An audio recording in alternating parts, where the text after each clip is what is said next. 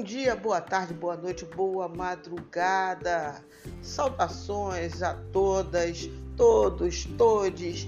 Enfim, bem-vindos ao Pode Parangolé, o jornal, projetinho que está estreando hoje. Notícias de futebol, notícias de futebol do Flamengo e também colunistas sobre o que se passa no Brasil e no mundo. Pessoas super especiais, tanto na análise do futebol quanto na análise do mundo, do que se passa na política, na sociedade.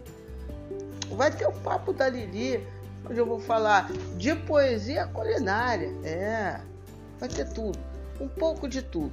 E aí você vai ter no Pode Parangolé seu companheiro para o cafezinho, para o trem, para o metrô, para as suas madrugadas insones, ou para você que trabalha na madruga, todos terão aqui um canal bacana de conhecimento de futebol e da vida, antes e depois do apito, dentro e fora das quatro linhas. Sim, aqui no Pódio Parangolé. Hoje, por exemplo, teremos o Renato Guias de Jogo falando sobre a negociação de Pedro, a visão dele. Teremos também a maravilhosa, sensacional Carolina Botelho falando um pouco sobre política brasileira e outros que ao longo da semana falarão um pouco aqui de suas visões de jogo dentro do campo e do jogo da vida. João Nogueira também vai estar aqui hoje falando um pouquinho de futebol. No A Prancheta Fala e Fala. Então é muita coisa bacana, muita coisa legal e é um projeto que eu tenho muito orgulho de estar colocando no ar aqui no canal do Parangolé. Pode Parangolé o jornal, sua companhia diária. Beijão, se divirtam e sejam felizes.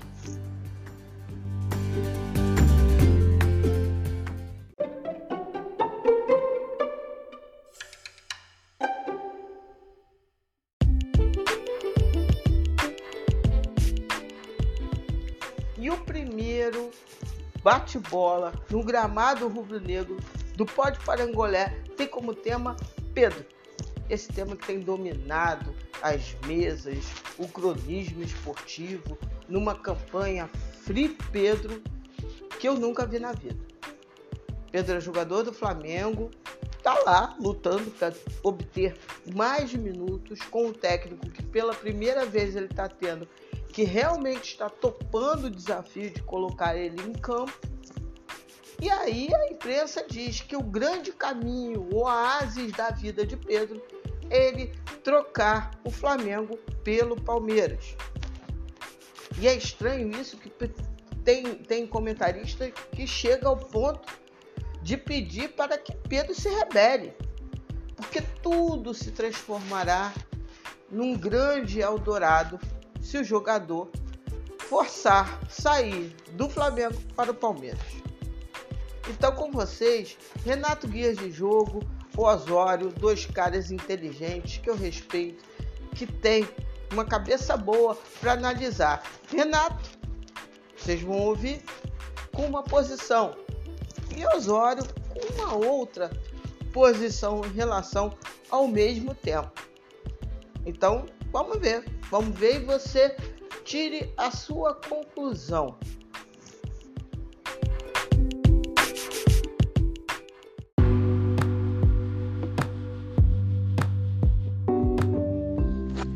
Olá pessoal do Pode Parangolé, Lilian, minha amiga. Bom, sobre o Pedro, sobre essa negociação ou sobre essa proposta que o Palmeiras é, aparentemente fez pelo Pedro, 20 milhões de euros mais dois jogadores. É, primeiro, é inegável que o Pedro não vale 20 milhões de euros. Se você fizer um valor justo desse jogador, é, e eu sou daqueles que estimo muito, acho o Pedro um centroavante de elite, para mim o segundo melhor centroavante da América do Sul. É, mesmo se você, mesmo considerando isso, não vejo o Pedro valendo 20 milhões de euros. Então, uma proposta da Inter de Milão, uma proposta do Sevilha, uma proposta do Tigres, do, do, uma proposta do, do Barcelona, é, eu venderia o Pedro por 20 milhões de euros. Uma proposta do Palmeiras, 20 milhões de euros, mais dois jogadores, com certeza que não são dois jogadores titulares, eu não venderia o Pedro. Porque numa negociação dessa natureza, você não está só vendendo um jogador.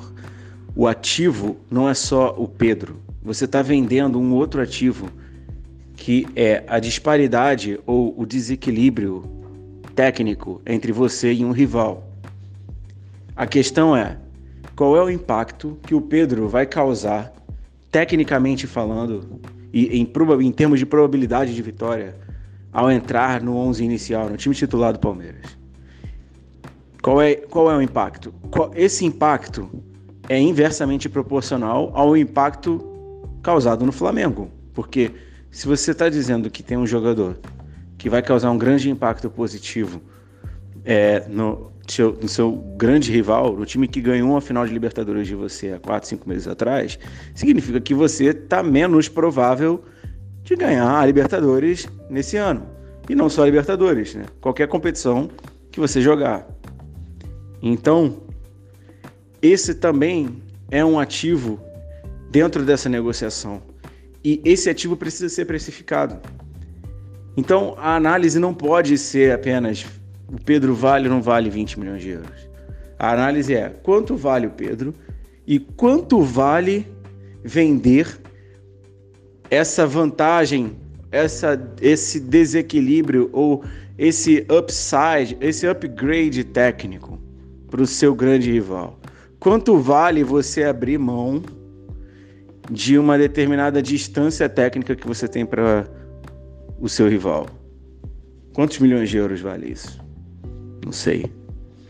Uma outra forma de enxergar é com 20 milhões de euros. Com, você conseguiria, você no, no, na posição do Marcos Braz ali, você conseguiria causar o mesmo impacto no seu time titular que o Pedro vai causar no Palmeiras? O Palmeiras não tem centroavante. O Palmeiras não tem centroavante. Eles usam um ponta como centroavante improvisado. Então, ter o segundo melhor centroavante da América do Sul é um enorme impacto, enorme, gigante impacto positivo na qualidade, na potência, na força do time. Então, essa é uma outra forma de enxergar e de se perguntar: com esses 20 milhões que eles estão pagando para gente, o Flamengo consegue causar um impacto da mesma magnitude no seu time titular? Aonde? Em que posição? Quem seria esse cara? Não é uma análise tão simples.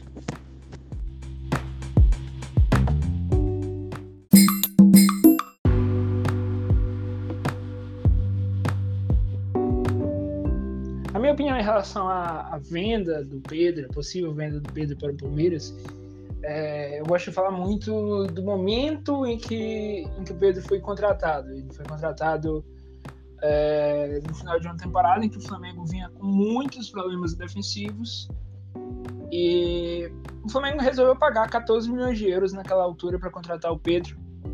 E basicamente naquele momento o mercado parecia fechado. Ainda que o Flamengo precisasse de defensores, é, e o Flamengo no, no momento queria é, trazer mais um zagueiro, o, eu lembro que o Michael não vivia uma grande fase, nem o Vitinho, e o Flamengo naquele momento queria buscar mais um, um, jogador de lado de campo. Acabou não fazendo nenhum dos dois, chegou a tentar um, um, um outro jogador para empréstimo para o ataque, é, acabou trazendo o Bruno Viana. E o Flamengo não, não trouxe nenhum, nenhum desses jogadores para efetivamente contratar o Pedro. Eu acabei sendo muito contra, porque eu via que o clube tinha necessidades maiores do que investir uma grana muito alta que seria paga em três anos. É, e querendo ou não, você compromete um pouco também de orçamentos futuros num, jogador que seria reserva. É, acho que é, é, é muito difícil você encaixar Pedro e Gabigol juntos.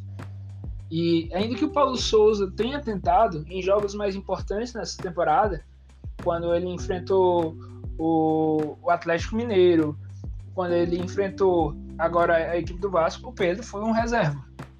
Então eu acredito que isso ainda vai ser a tônica nos jogos grandes. E aí, quando a gente para para olhar o, o mercado, a gente olha os jogadores que foram destaque, que são destaque no Brasil nesses últimos anos, Arrascaeta, Gabigol, é, Bruno Henrique, aí você olha os outros clubes, Nath, o Zarate, o, Hulk, é, no Palmeiras o Dudu, hum, é, aí tem esses caras que o Corinthians trouxe, nenhum deles custou 20 milhões de euros. Você até se aproxima desses valores com, com o Gabigol e o Arrascaeta, mas eu gostaria de lembrar, Gabigol e Arrascaeta são dois jogadores melhores. O Gabigol custou isso após uma temporada mágica em que ele faz. É, ele decide um Libertadores nos acréscimos. Então, assim, nenhum deles chegou a 20 milhões. Para mim é muito claro que o Pedro não vale 20 milhões de euros. E, assim, se o Palmeiras está disposto a dar esse, esse valor, para mim é muito claro que é um valor é, acima do que, ele, que, do que ele vale. É, o mercado vai, vai ter um mercado no meio do ano, provavelmente, e eles devem vender outros jogadores, como é, o Danilo, já soube uma especulação de 20 milhões, se não me engano, do Arsenal, é, aquele Hendrick, que já foi cotado no Real Madrid, tem o Giovanni, que já foi cotado no Ajax. O Palmeiras vai resolver esse problema de um centroavante de um jeito ou de outro. A questão é, o único nome que a gente tem certeza que eles iriam pagar acima do que ele vale um valor acima do que vale é o Pedro. Eu não acho que essa questão de a gente vai reforçar o, o Palmeiras numa posição que é carente, em algum momento o Palmeiras vai resolver essa posição. A questão para mim é, hoje o Flamengo de novo precisa de um jogador para o lado esquerdo. O Flamengo ainda queria um zagueiro. O Flamengo quer um volante, o Flamengo quer um goleiro. O Flamengo está tentando trazer esse jogador aí, o Diego Rossi. Parece que ele joga no lado esquerdo, mas dizem que também joga no ataque é, mais centralizado. Então é o seguinte, eu eu venderia, eu venderia o Pedro. É, eu, eu acho que os valores são bons demais para serem recusados. É, ainda se falam em dois jogadores, dois jogadores, e, e essa proposta parece que pode ser aumentada. É, esses dois jogadores a gente está falando de, beleza, podem ser jogadores da base, mas isso não significa que sejam jogadores ruins. E mesmo que sejam jogadores ruins, você ainda pode conseguir uma venda com eles no futuro. Você pode conseguir uma venda de 1, 2 milhões de euros. Então, a gente não está falando, isso não hipótese, a, pior hipótese. A gente não está falando de 20 milhões de euros, a gente está falando de 22, 24. E numa hipótese em que alguém dê muito certo, ou pelo menos um deles, você imaginar, um, um moleque da base vira algo equivalente ao que nós temos hoje, o João Gomes não é uma proposta de 20 milhões de euros, é uma proposta de 27, é uma proposta de 28, 29. Então, assim, eu não acho que, que 20, 20 milhões e, e dois jogadores sejam descartáveis. É claro que essa questão dos dois jogadores está meio nebulosa, pode ser é, um reserva, pode ser algum jogador, mas se o Flamengo conseguir jogadores que lhe interessam, é, ainda que de um nível mais baixo, eu acho que é muito válido sim eu acho que tem é, com, com esse dinheiro a possibilidade de desbloquear outros negócios. O Flamengo, lembrando, tentou contratar o Everton Cebolinha. Não conseguiu porque tentava fazer uma negociação por empréstimo e não em definitivo. E eu acho que seria muito mais fácil de, de realizar alguns negócios como esse.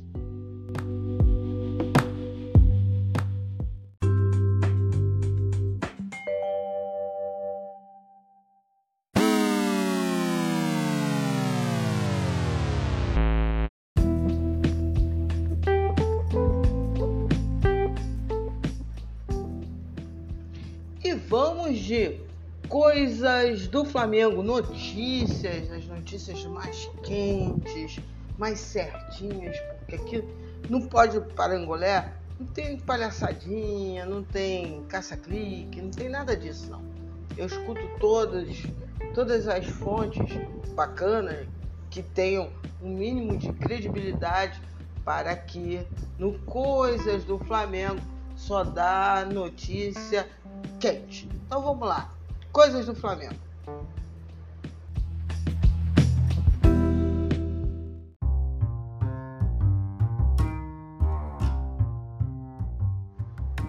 Começar, vou pegar aqui minha fichinha. Começar com a reabertura do Maracanã.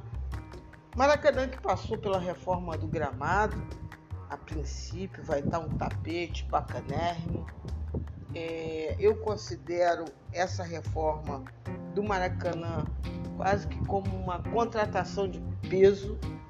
O time do Flamengo ele gosta de jogar em bons gramados, né? O Arrascaeta ele desfila melhor em bons gramados. O time todo cresce.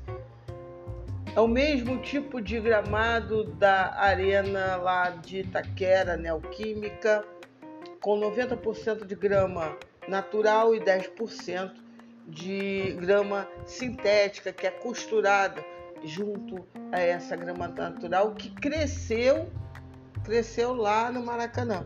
Não é aquele rolo, né? Não é aquele tapete de rolos que, que de grama que vão sendo colocadas ao longo é, do ano, né? Se retirava os tapetes, os rolos de grama, aí se recolocavam outros não. A grama dessa vez foi plantada no solo, óbvio, né? Foi plantadinha, cresceu até um tamanhozinho X. Depois que cresceu, veio uma máquina importada e fez o trabalho da costura da grama sintética. É, de fato, uma técnica muito elogiada e que é a mesma que estará presente no palco da final da próxima Copa do Mundo. E o Flamengo vai é, reabrir com uma, uma presença maciça de público no Maracanã, preços interessantes, populares. Eu estarei no Maracanã junto com Fernanda Freire, vamos estar lá para ver o nosso Mengão no tapete. Vai ser uma festa bacana. Se Deus quiser, tudo certinho para essa reabertura e também um plus, colocaram lá o véu de noiva. Um véu de noiva, vamos dizer assim, mais, mais moderninho, né? Porque não é aquele véu de noiva que super estufa a rede, não. É um véuzinho mais, mais curtinho, mais moderninho. Enfim, tá lá o véu de noiva. Outra notícia super bacana. Bacana. Porque era um problema que não impedia contratações. Não impedia. Mas, obviamente, que se você tem uma penhora de alto valor que você não imaginava, a penhora daquele vulto, você é, se acautela um pouquinho mais para entender os movimentos. E ontem o Flamengo conseguiu uma vitória e diminuiu o valor da ação movida pelo Banco Central, diminuiu o valor da penhora, porque a ação mérito ainda perdeu numa determinada instância, mas o Flamengo segue contestando o valor da ação. E aí é, existiu uma penhora de 127 milhões de reais. O Flamengo já tem um voto do, do STJ sobre o pleito dele de diminuir o valor da ação tal. E ontem também caiu o valor desta penhora. E o que acontece? O Flamengo já tinha, inclusive, um valor provisionado, depositado em juízo. Ficou é, definido ontem que a, a, a penhora do Flamengo deveria de ser no montante de 10 milhões de reais.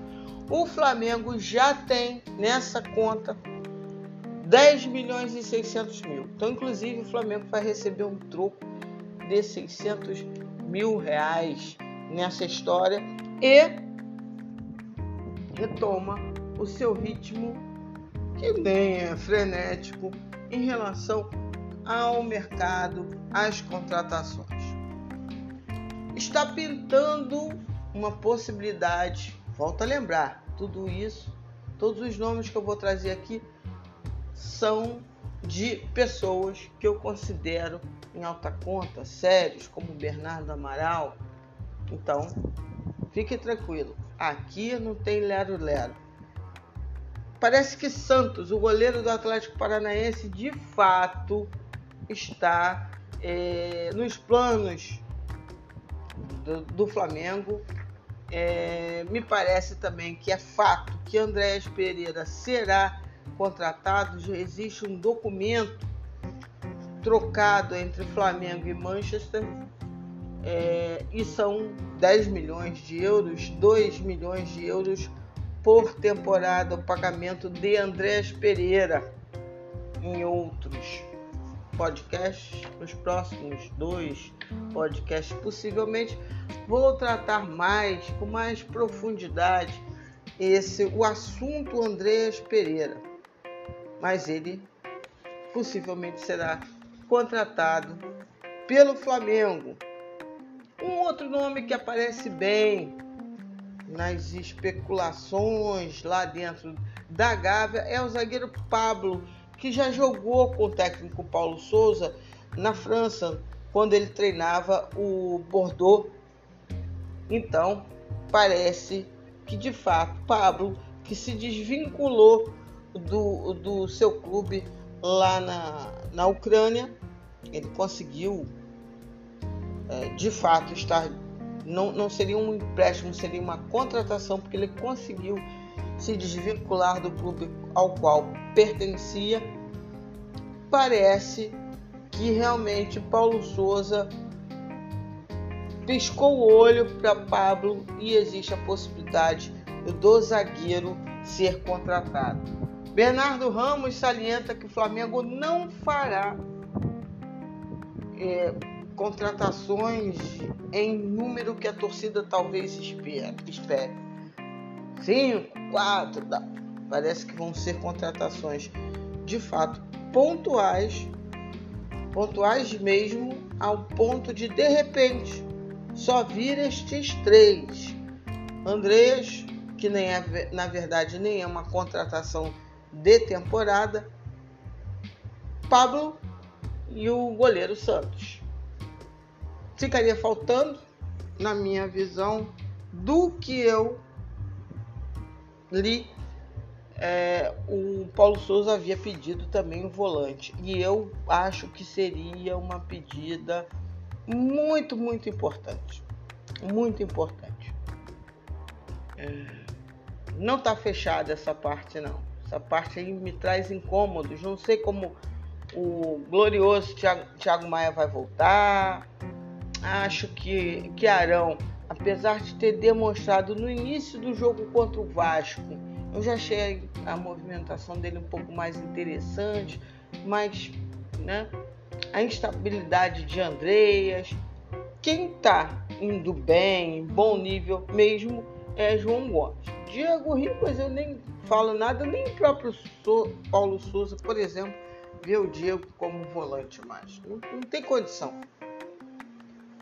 Então é uma posição que, que eu acho que seria muito bacana se o Flamengo conseguisse de fato trazer mais um. Existe a novela eterna Thiago Mendes, né? Mas vamos ver. A parte da lateral esquerda, do ala esquerdo, eu acho até que essa dá para resolver mais. Não acho que seja uma coisa se não houver chances de trazer alguém bem interessante, em termos de prioridade, não seria minha. Talvez o Flamengo também esteja retomando as conversas com Diego Rossi, uma contratação que nem entendo muito bem, mas é um nome bom, nada de excepcional, um bom nome, mas que me estranha um pouco. Vamos ver Vamos ver o que, que vai acontecer de fato, porque de nomes tem 3 mil e aqui no Parangolé você não verá esses 3 mil nomes, não. Então vai ver coisa quente. E Pedro, voltando a Pedro, Pedro, o Braz soltou uma. Não foi uma nota, né? O portal UOL ele entrou em contato com o Braz e o Braz diz: Ó, Não, não tem negócio. Simples. Não tem negócio para a venda de Pedro ao Palmeiras. Eu entendo esse não tem negócio como uma coisa que, para mim, mata 95% das chances dessa venda ocorrer. Eu, de minha parte, fico muito feliz. É, mas sempre reservo 5% ali de coisas que a gente até Deus duvida no meio do futebol. A, a, a princípio, a oferta do Palmeiras foram 20 milhões de euros e mais um jogador. Bernardo Amaral não falou em dois jogadores, um jogador de segunda pra, prateleira é, do Palmeiras. Não gosto, não gosto. Mas você já escutou uma análise específica, bacana sobre Pedro. Uma não, duas. Uma, cada uma análise com um perfil diferente. Né? Então, o Flamengo tá dizendo. E ó, tem convocação do Pedro ali, daqui a pouco. E eu tava pensando, essa convocação assim, meio, né? Pedro ficou esse tempo todo fora do radar, aí vem do nada essa convocação no meio que tá esse fuzueto doido. Sei não. Não sei não. Mas enfim, vamos esperar tanto Pedro quanto Gabriel quanto Everton Ribeiro estão na pré-lista de convocação do senhor Tite. Falar nisso não são coisas do Flamengo, mas também é coisa do Flamengo. Hoje teve um jogo, jogaço, jogaço desses de, né, históricos tal. Você viu hierarquia no campo, enfim. Real Madrid, Santiago Bernabéu, 3. Paris Saint-Germain, de Neymar, Messi e Mbappé, 1. Com isso, Real Madrid segue para a próxima fase da Champions League e PSG, uma atuação apagadíssima de Messi, apagadíssima pelo potencial dele. A mesma coisa em relação ao Neymar. Ah, o Neymar foi horroroso? Não, para o nível dele, não foi uma excelente partida, não foi uma grande partida. O melhor disparado do PSG foi Mbappé, da seleção francesa, porque o brasileiro também Marquinhos do PSG não foi bem não. Então os dois é, brasileiros do PSG e da seleção brasileira não foram tão bem. Porém, contudo, todavia, entretanto, senão, nós abrimos um sorriso com Vini Malvadeza, tendo um segundo tempo decisivo na remontada, o pessoal gosta dessa palavra em espanhol, na remontada do Real Madrid contra o PSG. Dona Roma, Dona Ruma fez, né, assim, se envolveu lá com Benzema, Benzema conseguiu atrapalhar a saída de bola. Primeiro gol, o, o Vini interceptou o passe lateral que ele teve que dar, né, o Benzema com o corpo, ele basicamente limitou as ações do Donnarumma.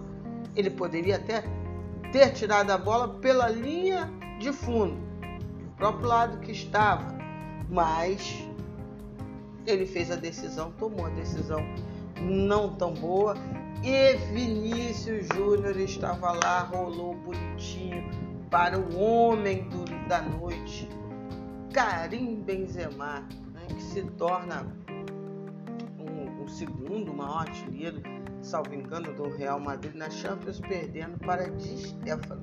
Não é pouca coisa não.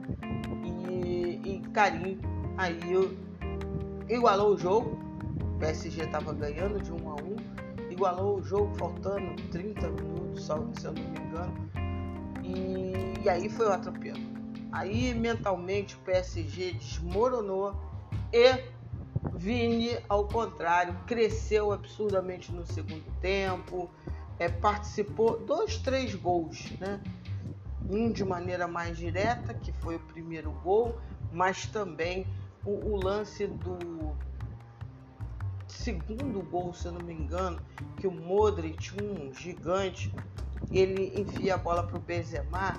A jogada começa com uma arrancada do Vini. E aí tem cerca de 5, 6 jogadores do PSG dentro da pequena área. Dentro da pequena área.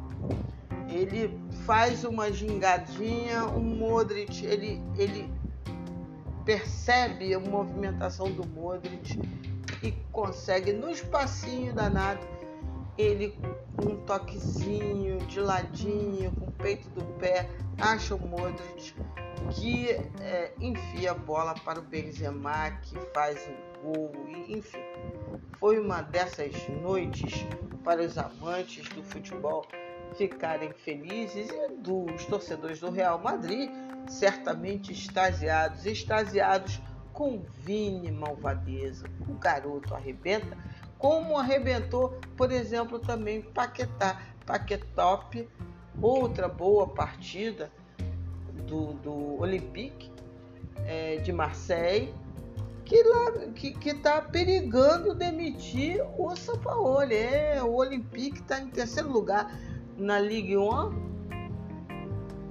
e mesmo assim perigando pra caramba de cair. Pode, pode ter até sido demitido e eu nem sei. Mas tá lá perigando. Quem não tá perigando é o Gerson. Gerson estabilizou na alta no time e agora é figura importante do time francês, dirigido por enquanto por Sampaoli. Então são coisas que não são do Flamengo, mas pertencem de alguma maneira ao Flamengo. Falar nisso, tem muito torcedor, tem muito torcedor que gostaria, vou lançar essa enquete, que gostaria é, de Neymar no Flamengo. Gostaria não, a Maria soltaria fogos, milhares de fogos. Eu não pertenço a esse grupo, por alguns motivos que não vou falar hoje, agora, exatamente por conta do tempo, mas eu quero estar viva quando Vini e Paquetá voltarem ao, ao Mengão. Quero estar viva, porque vai ser uma coisa absurda de bonita. Então fica por aqui hoje, apenas hoje. Amanhã tem mais coisas do Flamengo. Não fique se irritando por aí, não. Se informe, se informe por aqui, porque ó, só vou trazer coisa quente.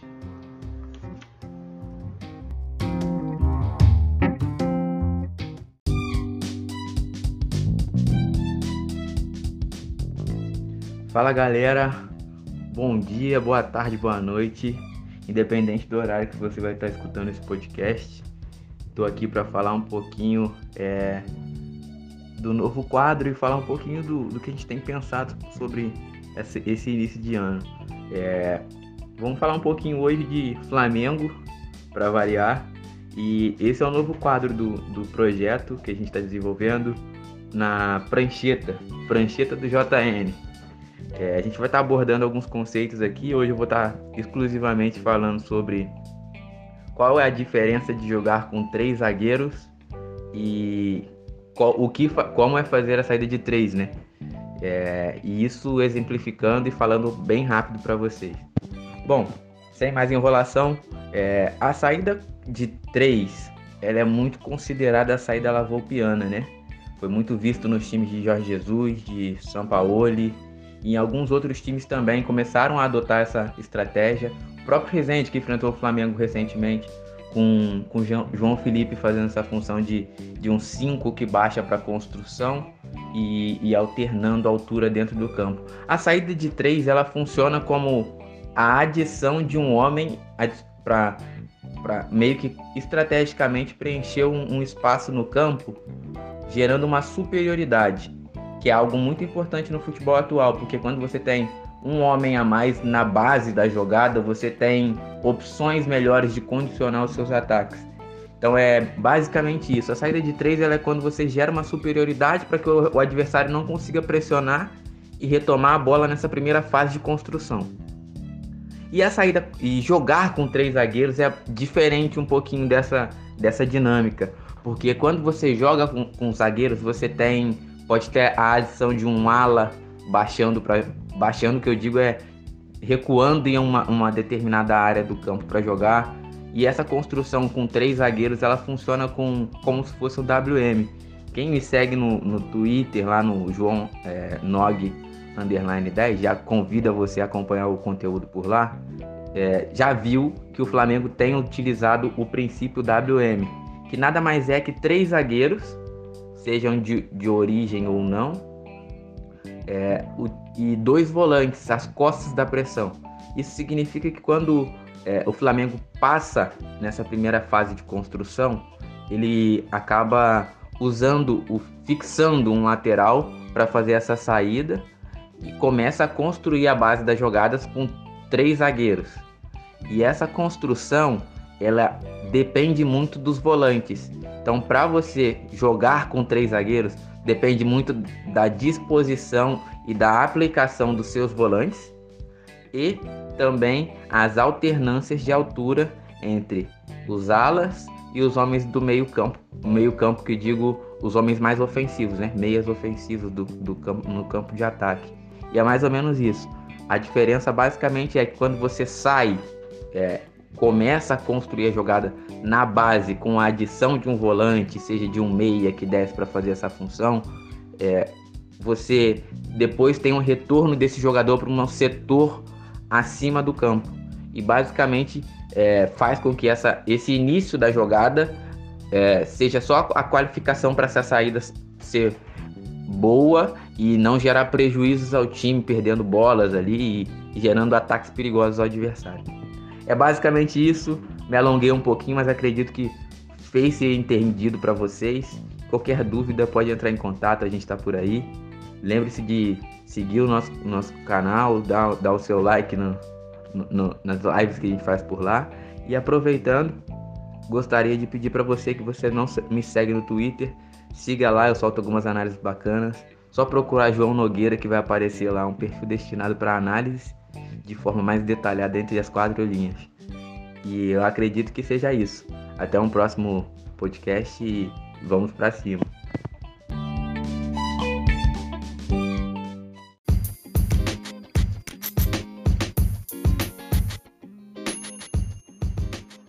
Bom, Flume Fogo da Gama do Brasil é o nosso olhar periscópico e audacioso sobre nossos adversários para saber o que está acontecendo no futebol brasileiro, especialmente na Série A, que é a série que o Flamengo vai jogar o Campeonato Brasileiro.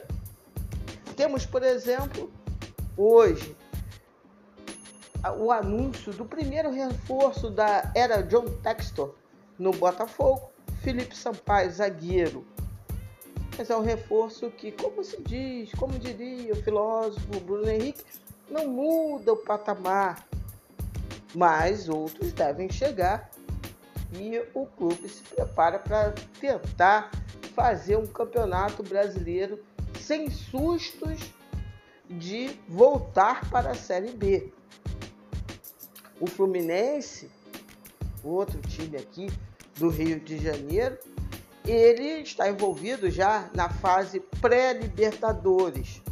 Conseguiu passar pelo primeiro adversário e agora vai jogar com o segundo adversário.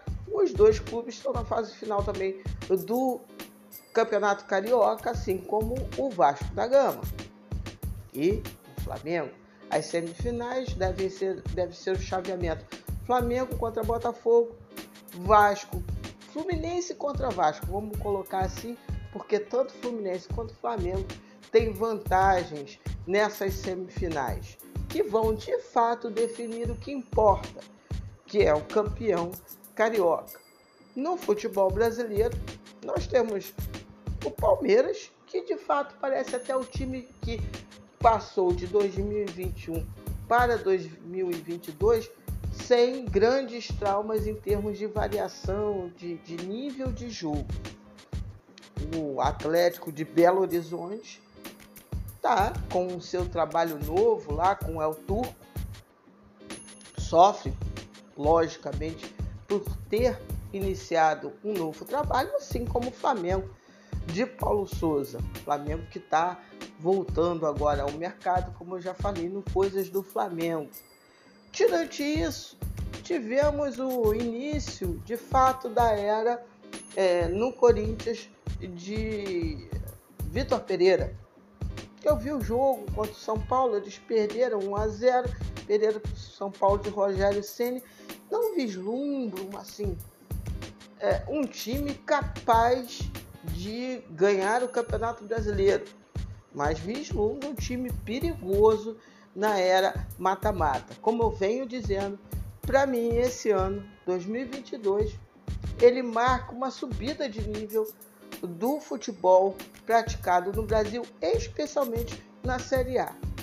Vamos ver o que, que vai acontecer.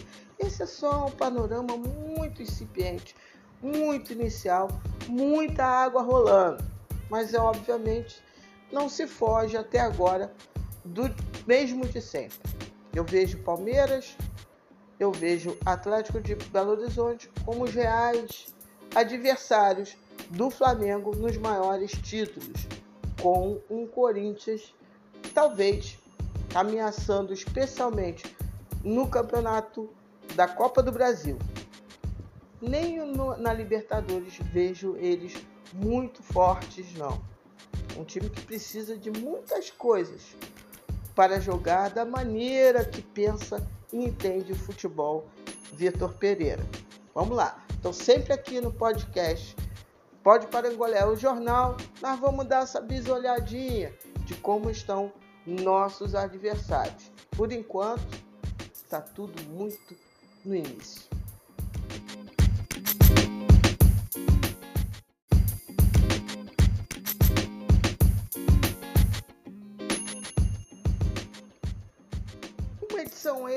Do Flume Fogo da Gama do Brasil. Eu já havia fechado a edição, mas como estou finalizando agora, quase uma hora da manhã, tem que falar os resultados, né? O Fluminense jogou, venceu o Olímpia do Paraguai aqui no Newton Santos pela pré-Libertadores e Só um sorrisinho é que eu posso fazer, né? Mas um sorriso de felicidade, porque eu estou é, dando meus parabéns para o meu amigo Clériston Andrade, torcedor do. É, né, um simpatizante do Juazeirense, tá feliz, afinal de contas, o seu querido Juazeirense derrotou um representante do Rio de Janeiro, Vasco da Gama, da terceira fase da Copa do Brasil. Vasco eliminado de maneira, alguns dizem, prematura. Aí alguns tantos vão dizer assim: tá vendo, Lívia? Nossa, já sei. Flamengo sofreu tanto para ganhar do Vasco e hoje o Juazeirense ganha. Bem, nos pênaltis. Né? A disputa ali de pênalti. Mas olha só, vamos ser sinceros. O Vasco, ou não vou falar, é, é, discorrer muito sobre o jogo.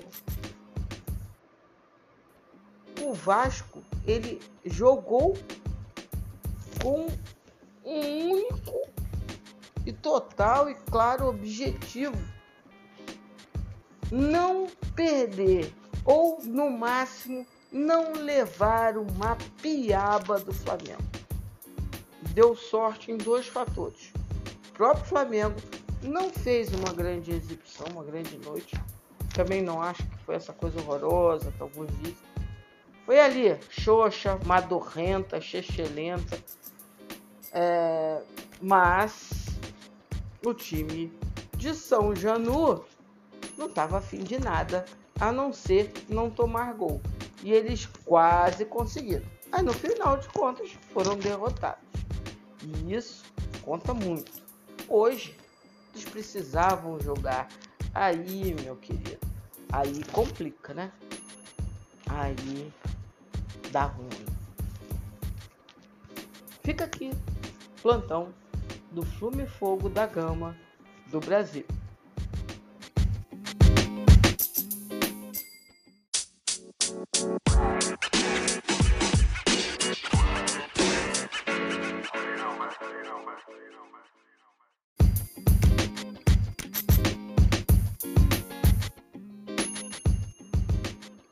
Agora que já resenhamos tudinho que estava rolando dentro do gramado, que está rolando, vamos passar para fora das quatro linhas com os meus áudios colunistas sensacionais. Ó, turma de primeira. Café da Carolina, o Café do Ananias, Futebol e Sociedade, com um cafezinho do café. Tem a Dani e tem muita gente que eu vou convidar para participar do Fora das Quatro Linhas, depois que a bola parou de rolar. Fiquem espertos que a coluna vai estar tá sensacional.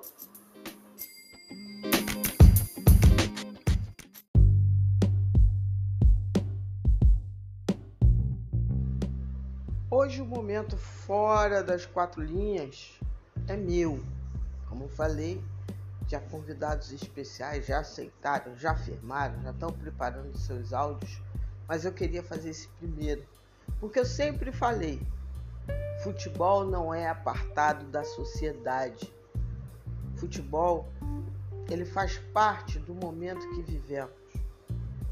E aí, ontem foi o Dia Internacional da Mulher.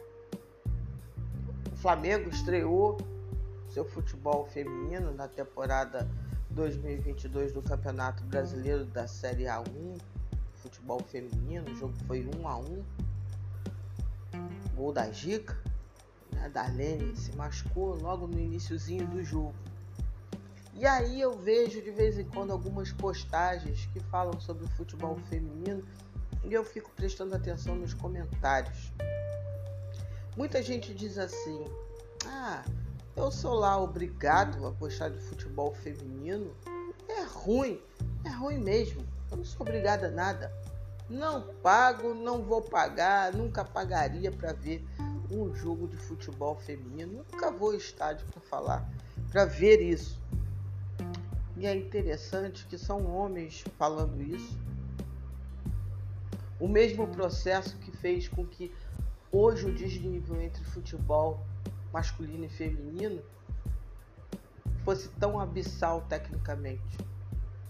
As mulheres foram proibidas de praticarem futebol até anteontem, historicamente.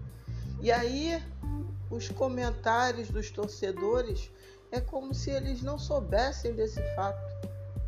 O que isso gera de diferença técnica, de preparação? Mal temos ainda base no futebol feminino no Brasil. Mal temos campeonatos de competição sub-20, sub-17, sub-15 e por aí vai.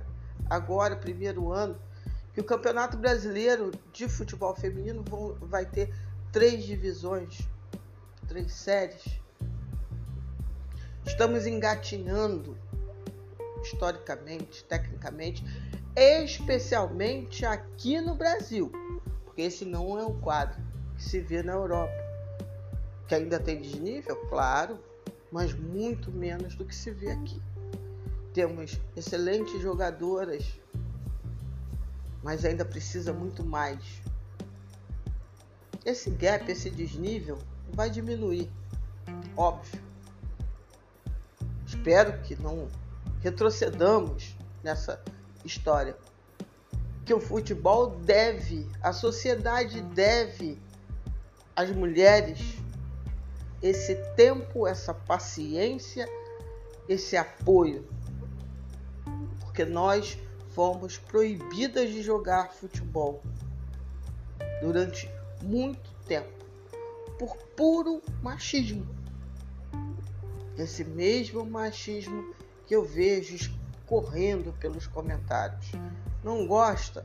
Não veja. Não gosta? Não vá. Certamente teremos outros tantos que irão no seu lugar com o decorrer da melhora do futebol feminino. E se você que está me escutando pode comparecer a um estádio, fazer um afago, mesmo que nas redes, ao futebol feminino de qualquer clube, mas aqui nós somos em rubro negro, faça. Elas gostam, elas precisam, é muita luta. E às vezes tudo que se precisa é isso. O futebol feminino no Brasil mal começou e já querem destruir. Mas isso é um retrato de uma sociedade. A sociedade que não é apartada do futebol. Uma sociedade que vivemos ainda machista, misógina, uma sociedade que diz que está tudo bem, que as mulheres estão praticamente integradas à sociedade. E alguns acham essa fala bonita. Mulheres comentaristas sofrem muitas vezes de machismo. Algumas são fracas? São. E quantos homens são fracos? E ninguém diz, pô, você é um cara fraco, vai lá lavar louça. Com as mulheres tem isso. Com as mulheres, eu, por exemplo, produzo conteúdo e entendo de futebol, e entendo inclusive mais do que muitos homens. Quantas vezes eu já tive que escutar isso? Então é uma é uma luta que precisa que o máximo de pessoas que entendam isso se engajem porque é um direito histórico nosso, inclusive de reparação. A luta é forte, a luta é grande, mas sairemos vencedoras. Fica aqui o café da Liri. É, hoje foi comigo. No próximo será com um convidado, com uma convidada muito especial. Então vamos ver. Amanhã tem mais. Quem será? Qual será o tema que essa pessoa irá escolher? Não sei. Tem tanta coisa acontecendo no Brasil. É isso aí. E fica aqui o Pode Parangolé Jornal. Gostou, curtiu desse formato? Todo dia tendo Vai ser bacana, vai ser sua companhia? Legal. Se você puder, comente lá no Twitter, arroba, me marca, arroba parangolé, sem o acento, né? Parangolé RN e diga o que, que você achou. Participe, torne o Pode Parangolé melhor ainda, que a ideia é essa. E se possível, apoie apoie porque isso é muito importante. Se curtiu, apoie o Parangolé. Mas se tem outras mídias aí de mulheres aproveitando, por exemplo, da, da Daniele, da Rubro Preto, apoie. A gente está na luta e a vitória vai ser nossa, mas só conseguiremos com vocês. E um beijo muito especial, muito carinhoso para Lídia. Tamo junto. Saudações rubro-negras. Até amanhã.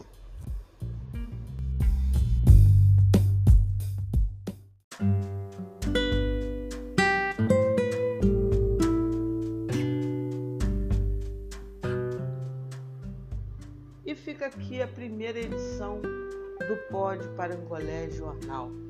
Notícias, análises, resenhas debates, cada dia uma bossa diferente, mas a música é a mesma.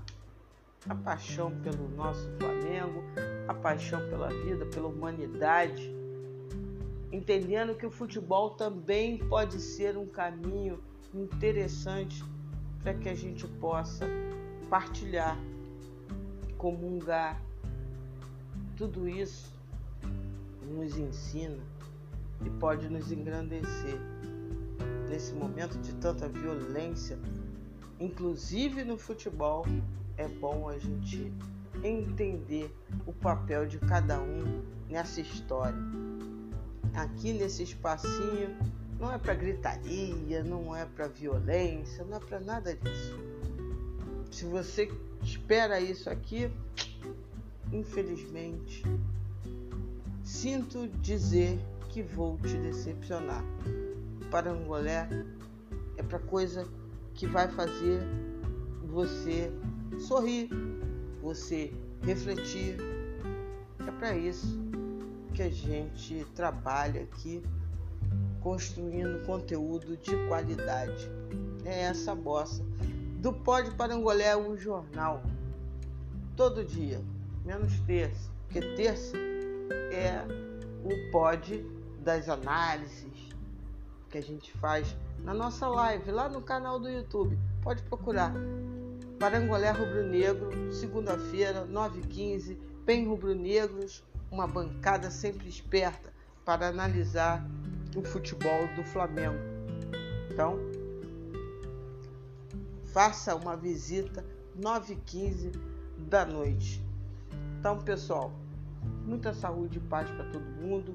Gratidão extrema a quem nos acompanhou até agora. Por favor, se puder, vá lá no Twitter e diga o que, que você achou desse novo modelo do podcast do Parangolé que não vai abandonar suas resenhas, as suas análises, enfim. Não, mas vai ter sempre essa horinha bacana para você se informar de um jeito amplo, refletir também de um jeito amplo, muito gostoso aqui. Então, saúde e paz para todo mundo, namastê para geral e shalom para quem é de shalom, axé para quem é de axé, saravá para quem é de saravá aleluia para quem é de aleluia. De minha parte, namastê para geral. Eu sou Li Porto e termino aqui, hoje, agora, a primeira edição do Pode Parangolé, o jornal. Muito obrigado.